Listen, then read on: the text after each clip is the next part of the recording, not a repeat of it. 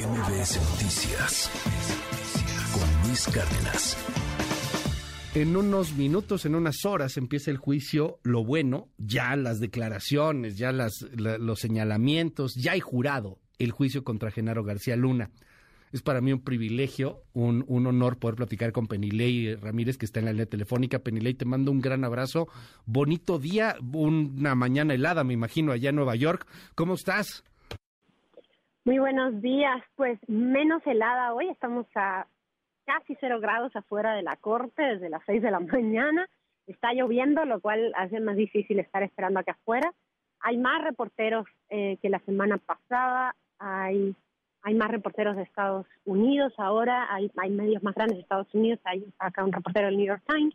Y eh, bueno, en una media hora más o menos ya deben abrir las puertas del juzgado para que entremos. Es posible que hoy ya podamos estar en la misma sala de corte donde va a estar ocurriendo el primer día ya oficialmente del juicio. La semana pasada estuvimos en una sala contigua viendo todo lo que pasaba a través de un circuito cerrado de televisión.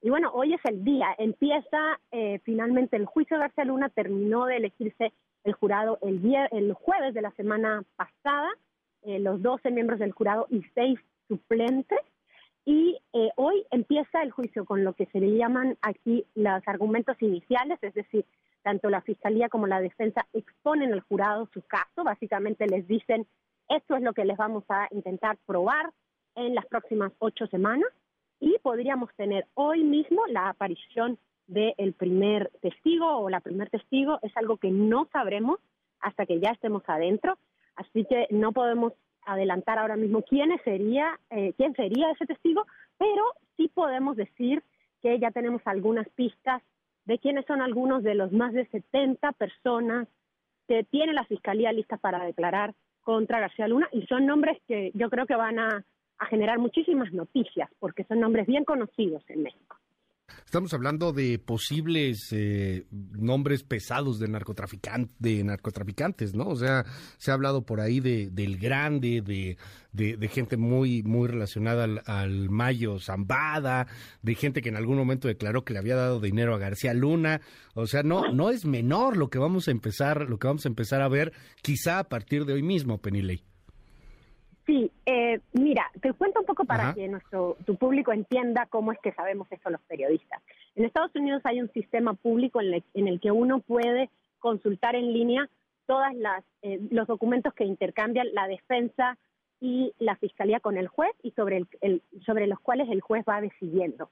Por ejemplo, la semana pasada el juez ya eh, dictó que García Luna solo va a poder presentar un máximo de cinco fotografías en las cuales él aparece con funcionarios de Estados Unidos, aparece recibiendo premios de Estados Unidos, porque sabemos que para la defensa es muy importante presentar a García Luna como una persona que no, solo, no solamente era un alto funcionario en México, sino era alguien que además gozaba de la confianza del gobierno de Estados Unidos en alto rango. Ya eso se decidió, también se decidió, el, decidió el juez eh, Kogan la semana pasada que no va a poder hablar demasiado sobre la vida de Genaro García Luna en Miami. La Fiscalía ha tratado de presionar para poder presentar evidencias del estilo de vida multimillonario que vivió García Luna en Miami después de que dejó su cargo en México. Y el juez le ha, limitado mucho lo que se va a poder decir acerca de eso porque aparentemente, esto de acuerdo con una demanda civil que está presentada allá en Miami, mucha de esa fortuna provenía de supuesta corrupción política con contratos de gobierno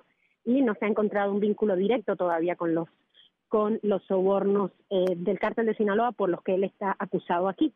Pero otro asunto sobre el que ya sabemos es un documento que se presentó en la corte y el juez ya decidió sobre ello, que es qué tipo de cosas le pueden preguntar algunos de los testigos. Y al responder esto, el juez menciona los apellidos de esos testigos.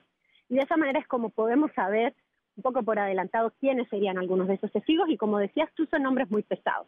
El primer nombre que aparece en los documentos es Zambada, asumimos que es, Jesús el rey Zambada, que es miembro de la familia del Mayo Zambada, uno de los, líderes de este grupo llamado el Cártel de Sinaloa, y es además una ficha muy importante porque eh, fue Jesús el rey Zambada quien mencionó en esta misma corte en noviembre de, de 2018 que él personalmente le había entregado maletines con dólares a eh, García Luna cuando él era secretario de Seguridad Pública en México.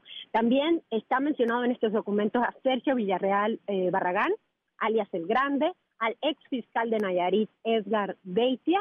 También se menciona a, em, a Alex Cifuentes, que es un ex narcotraficante colombiano que también em, eh, habló en el juicio de Joaquín eh, El Chapo Guzmán, y otras personas, algunos de ellos funcionarios de menor rango del gobierno mexicano, pero que habrían tenido, si eso se prueba, eh, habrían sido el nexo directo para operar para el cártel de Sinaloa en nombre de García Luna, en nombre de Luis Cárdenas Palomino, que es otro de los coacusados en este caso, y Ramón Pequeño García, que es otro de los coacusados. De los tres acusados solamente está presente Genaro García Luna en este momento, es la única persona que está siendo juzgada, pero todas estas personas de las que estamos hablando eran personas que trabajaban o para el gobierno de México, como el exfiscal Edgar Beitia, o directamente para el narcotráfico, como la Barbie, el Grande, el Rey Zambada. ¿Quién de ellos va a abrir la acusación hoy? ¿Quién va a ser el primer testigo que habla hoy?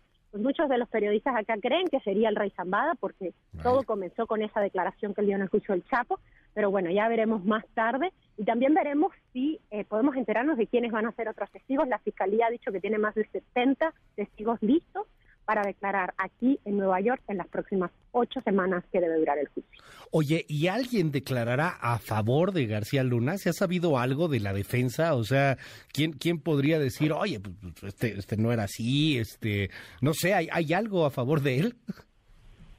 Bueno, mira, en los juicios en Estados Unidos, estos juicios orales ante, ante jurado, es igual que en México. Hay una presunción de inocencia, es decir, presumimos García Luna comienza el juicio siendo, eh, presumimos que es inocente.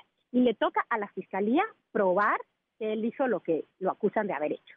Entonces, en ese sentido, la carga de la prueba está en la fiscalía. Él solamente se va a defender de esas cosas que le están diciendo. Sin embargo, eh, puede eh, también la defensa llamar a testigos, eso se le llama en inglés testigos de carácter, que son personas que hablan, digamos, a favor de García Luna o que contrarrestan lo que está presentando la fiscalía. No tenemos ningún documento acerca de quiénes serían esas personas que eventualmente podrían hablar a favor de García Luna, pero sí sabemos que la, defensa quería presentar algunas cartas de personas que estaban, digamos, hablando bien de García Luna. El juez ya eh, decidió también sobre eso y lo que ha dicho es no nada de cartas. Si alguien quiere hablar bien de él, que venga y lo haga aquí en la corte y se, y se someta a lo que en inglés se llama cross-examination, que es si va a presentarse una persona ante el jurado a declarar, eso significa que se tiene que exponer a que lo entrevisten las dos partes, a lo que lo cuestionen tanto los fiscales como la defensa.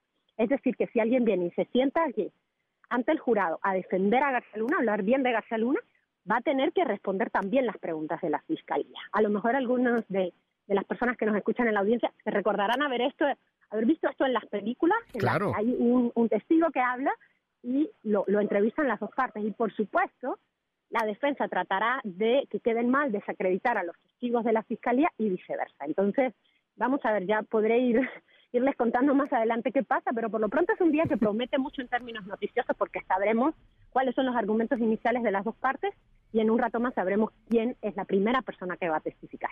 Eh, oye, para finalizar, eh, ¿puede llegar a algún acuerdo todavía García Luna, no? ¿En cualquier momento del juicio puede llegar a algún acuerdo con la Fiscalía? Oficialmente puede llegar a un acuerdo en cualquier momento antes de que sea declarado culpable o no culpable. La semana pasada, los colegas, yo no estaba en ese momento, pero varios colegas que están acá cubriendo, entrevistaron a César de Castro, el abogado de García Luna, y él dijo que no hay ningún ofrecimiento por parte de la Fiscalía de un acuerdo y que ellos no tienen ninguna intención de negociar, que ellos van a juicio. Entonces, oficialmente lo que han dicho es que ni siquiera hay una negociación. Eh, vamos a ver qué pasa. Pero sí, estrictamente él puede declararse culpable incluso cuando el juicio ya ha comenzado. Vamos a seguirlo muy de cerca y te aprecio mucho que nos regales estos minutos en MBS. Te leía con mucha atención en Reforma este fin de semana, en donde dabas cuenta pues muy, muy, muy sumeramente así rápido dentro de lo que se puede eh, publicar, lo que, lo que se sabe hasta el momento del, del jurado, ¿no? Un jurado sui generis, un jurado en donde tienes pues de todo, gente este trompista, gente que, que, que, le, que, que considera que las personas que trabajan en el gobierno son gente que tiene gran responsabilidad, gente que vagamente llegó a escuchar sobre el Chapo. Qué interesante, ¿no? También el jurado que va a determinar el destino de García Luna. Claro, eso es algo que es nuevo, digamos, para nosotros en México, porque nuestros juicios en México pues son ante el juez, no tenemos esta figura de los jurados ciudadanos en México. Para mí lo que ha sido muy interesante es la composición de este grupo de personas, todos ciudadanos, todos son personas que necesariamente tienen que no saber nada del caso, cual, todos los otros posibles candidatos que dijeron saber algo remotamente del caso eh, los excusaron, es decir, los eliminaron. Tienen que ser gente que no sepa nada del caso porque lo que quieren es que no lleguen con una idea preconcebida acerca de si es culpable o inocente. Por ejemplo, hubo un par de personas que dijeron, bueno, yo no sé nada del caso, pero la fiscalía no se tomaría el trabajo de hacer todo esto que está haciendo a menos que fuera culpable.